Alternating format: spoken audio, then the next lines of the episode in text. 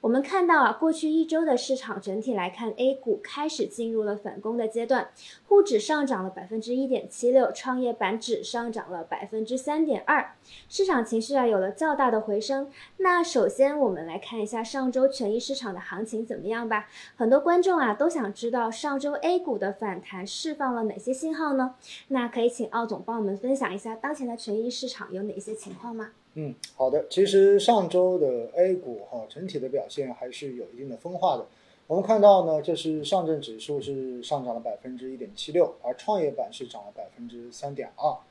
那么在上周，应该说整个市场的日均成交额哈，相比前一周是有比较明显的这种回升，而且呢，重要的是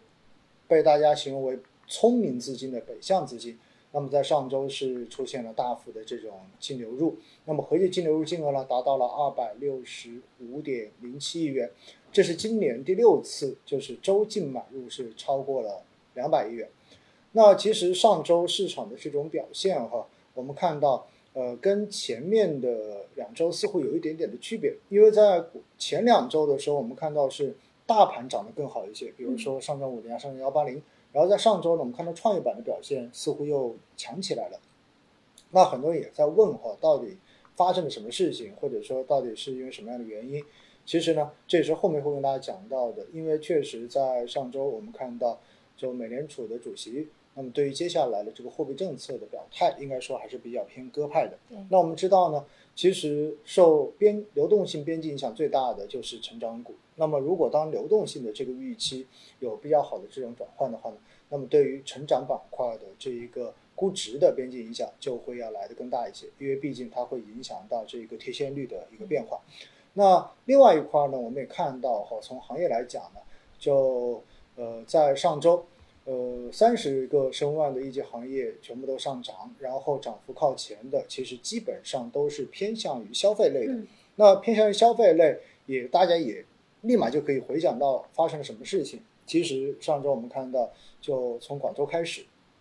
那么针对疫情的这个防控政策的优化调整，应该说，呃，如火如荼的已经铺开来了。我看到在过去的这两天哈，就在周末，基本上我被各地的这种网友刷屏哈，说，哎，取消了核酸的这一种验证啦，然后或怎么怎么样。所以呢，我觉得在这种情况之下，呃，让大家。对于接下来的这一个社会服务也好，然后对于消费、对于食品饮料、对于商旅出行，其实都有了非常大的这一种呃期待吧。所以我觉得应该说整个市场是受到了内外利好共同的作用，所以整个市场在上周明显出现了情绪上的这种修复。嗯嗯，好的，感谢奥总啊。那其实呃，刚刚奥总也提到了上周的这个。股市啊，受到了咱们这个疫情恢复的，嗯，这个影政策恢复的这个影响。那其实呃，最近一周也是发生了特别多的这种大事件哈。除了说啊，刚刚说到这个疫情的影响之外，那其实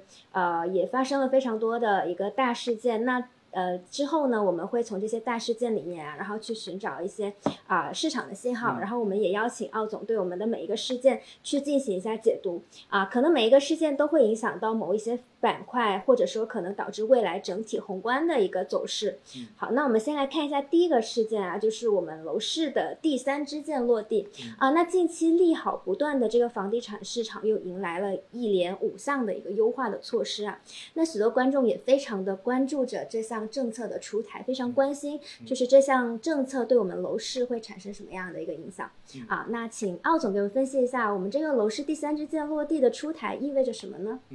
其实啊，首先我们可以一起来了解一下，就是对于呃房地产的这种融资三支箭到底是哪三支箭哈？第一支箭其实讲到的是呃信贷方面的这种融资，那么这一个呢，实际上在前面就已经出来了，就是十六条对吧？然后放开了对于信贷对于房地产的整体的这一个支持，然后第二支箭呢，指到的是债券的这种融资。那我们也看到，就是这种增信机构对于房地产的这一块开放。那第三支箭呢，就是二十八号，就是上个月二十八号哈，我们看到证监会宣布在股权融资方面调整优化五项措施，来支持房地产企业、房地产市场的平稳健康发展。那这五项措施中间有非常重要的一个举措，就是，呃十二年以来哈，我看就大家统计的话，应该是近十二年以来，终于又恢复了就是涉房上市公司的并购重组及配套的融资，这是非常难的一件事情。应该说这一个标志性非常非常的清楚。为什么要特别这样强调呢？因为大家要知道一点哈，呃，对于整个房地产的这种发展，其实在过去的这二三十年是一个黄金时期。那么一直到后来，因为整个行业确实就是出现了一定的泡沫化这样的倾向。那我们也看到相关部门当时对于房地产的这个定调，对吧？然后说，呃，是中国经济最大的一个会犀牛。也就是系统性风险，真的很怕它出问题。所以呢，在这样的情况之下呢，其实很早就已经让房地产企业在市场上面没有办法获得这一种呃重组，然后包括这种增发等等等等一系列的这种融资。所以呢，对于房地产的这个扩张是做出了非常明显的限制。那么这一次这个政策的落地，三支箭齐发，其实。在某种程度上面，我觉得非常重要的一点是改变了过去的这一个政策所体现出来的思路，因为我们知道，其实过去的这几年是一个房地产风险出清的这样的一个过程，因此呢，我们也看到有部分的这样子的房地产企业都出现了所谓大家说的暴雷，对吧？然后出现了这样的问题。那在这样的情况之下呢，我们看到今年一度也出现了很多地方，呃，就是这种烂尾楼，然后大家觉得，哎。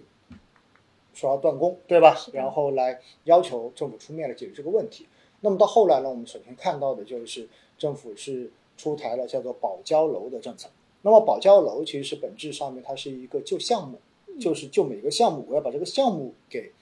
保证大家交了钱之后你肯定拿得到。那么这是一个稳定市场的一个底线的思维。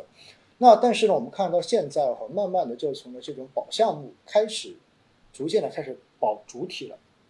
就开始救主体，那之前大家都可能觉得，也许还会让它继续出新，然后的话呢，并不会对房地产的这种企业主体，然后做更多的这种救助。但是这一次的这一个政策出来之后，很明显看出来这一个方向已经出现了调整。那么我觉得哈，这就让大家对于房地产企业的这个信心，哎，有了更大的恢复。大家一定要明白一点哈，其实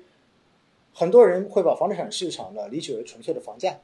其实我觉得并不是这样子的，房价是房价，但是对于市场来讲，可能更多看的是房地产企业的这个生存的现状以及它的盈利的这种可能性。尤其是如果大家进行房地产板块的这种投资，或者说是股票投资的时候，可能更关注的是企业的生存环境有没有出现比较好的这一种转换。那么我觉得这一次的三支箭啊，应该说对于房地产企业未来的这种生存以及它的发展。应该说有了非常非常明确的这种向好的转变，因此呢，在这种情况之下，我们看到，其实在过去这段时间，房地产整个行业板块的这个涨幅是不错的，而且更重要的是，如果房地产的这一个呃整体的表现不错的话呢，那么带动着金融地产是吧？所以我们看到金融的表现也不错，嗯，然后房地产的这种上下游，哎，它带动的这种企业，带动的这种产业也非常多，所以表现也相当的不错。因此呢，我个人觉得哈，实际上这个政策的发出，很大程度上面还是来解决我们经济的这一个堵点问题，因为毕竟对于中国的经济来说，房地产的呃这一个重要性还是不言而喻的。当然，我们现在强调的是房住不炒，也就是说大家不要去炒房，对吧？但是并不意味着这个房地产的行业我就不要了呀。是的，很多很多人在呃看好或者说。很多老百姓在看很多政策的时候呢，总是喜欢走极端的去分析。哇，一打压就意味着这个行业我不要了，对吧？其实不是这样子的，这就有点像什么呢？像之前我们说互联网的这种反垄断也是一样的，谈到就说哇，那是不是意味着就是这些企业都不要了？不是这样子的哈。我们还是我们可以借鉴互联网的这一个说法来说，就是一开始我要调整，那是因为你在发展中间肯定出现了一些风险跟不规范的地方，那么影响到了市场的竞争，那么后面。当我调整到一定程度的时候，可能就不仅仅是红灯，我的红绿灯都会出来。那么我还是要鼓励你未来更好的发展。所以所有的调整都是为了保证整个经济发展大局的健康，以及整个行业未来长远发展的这一个健康。因此呢，我个人觉得哈，这个政策推出之后，对于我们经济复苏有着非常好的这样子的一个提振的作用。所以在这种角度之下呢，我们说这也是个明确的利好。